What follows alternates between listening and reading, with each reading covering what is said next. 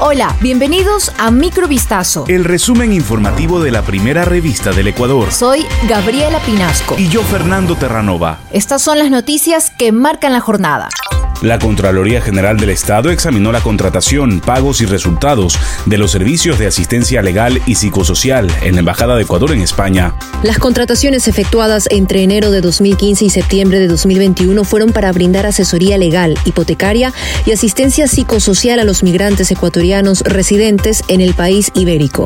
No obstante, el organismo de control detectó que los contratos se suscribieron sin parámetros que garantizaran la experiencia de las compañías seleccionadas y se desembolsaron un 1.3 millones de dólares sin sustentos. El examen especial determinó que los contratos se suscribieron sin estudios completos y definitivos. Tampoco se elaboraron términos de referencia con el detalle de las necesidades específicas a ser cubiertas, características de los servicios, los requisitos y parámetros que garanticen la experiencia y capacidad técnica de los contratistas para cumplir las obligaciones contractuales sobre el nuevo hecho violento ocurrido aproximadamente a las 10 y 45 de este jueves en la zona de ingreso al Hotel Sheraton, ubicado al norte de Guayaquil, se dieron a conocer nuevos detalles. La Policía Nacional informó que tras las primeras diligencias investigativas se logró la aprehensión de una persona que habría participado en el asesinato bajo la modalidad de sicariato. También indicó que se ha recopilado algunos indicios asociativos al delito y publicó una foto de un bolso en cuyo interior se muestran aparentes artefactos explosivos.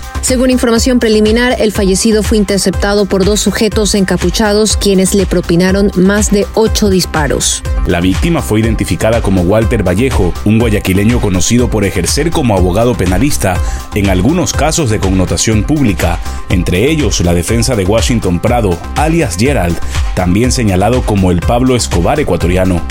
El Tribunal de la Corte Nacional, conformado por los jueces Mercedes Caicedo, Marco Rodríguez y Adrián Rojas, resolvió por unanimidad sentenciar a un año de pena privativa de libertad a Nivea Vélez como autora del delito de concusión cometido entre los años 2009 y 2013 cuando fue asambleísta. Durante los tres primeros días de audiencia de juzgamiento, el fiscal general subrogante Wilson Toainga presentó el testimonio de ocho peritos, 14 testigos y 125 pruebas documentales que probaron el cobro de los llamados diezmos. Entre los testimonios presentados se escuchó a la perita contable que practicó una metapericia a los movimientos bancarios de la procesada y de los contribuyentes, determinando que los subalternos de Vélez transfirieron valores que van desde los 20 dólares hasta los mil dólares de forma constante durante el tiempo que trabajaron para la ex legisladora. También se escucharon los testimonios de personas que trabajaron para la ex asambleísta en el movimiento político y en su despacho en la Asamblea Nacional, quienes confirmaron las gestiones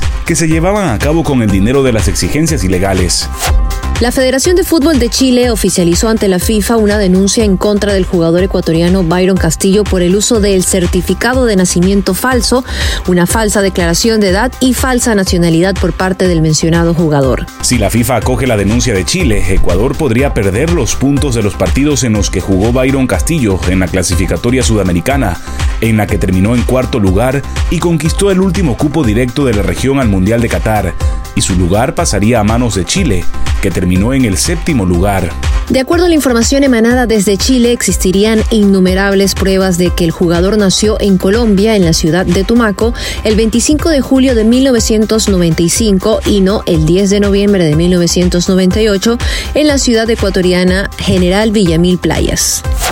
Argentina detectó este miércoles el primer caso de hepatitis infantil aguda de origen desconocido. Se trata de un paciente de 8 años que se encuentra internado en el Hospital de Niños de la ciudad de Rosario, en la provincia de Santa Fe, según informaron fuentes oficiales. De acuerdo con un comunicado del Ministerio de Salud, este sería el primer caso confirmado y Argentina se suma a la lista de al menos 20 países afectados. Asimismo, las autoridades sanitarias de Panamá detectaron en su territorio el primer caso de la misteriosa hepatitis que preocupa a la OMS, que reporta al menos 230 contagios en el mundo. Se trata de un niño de dos años residente en la zona este de la provincia de Panamá, quien se encuentra fuera de peligro tras ser hospitalizado, según explicó la jefa nacional de epidemiología del Ministerio de Salud, Lourdes Moreno. Esta hepatitis produce icteria, amarillez de la piel, diarrea, vómitos y dolores abdominales. Algunos casos han requerido un trasplante de hígado y al menos cuatro niños han fallecido. Esto fue Microvistazo. El resumen informativo de la primera revista del Ecuador. Volvemos mañana con más. Sigan pendientes a vistazo.com y a nuestras redes sociales.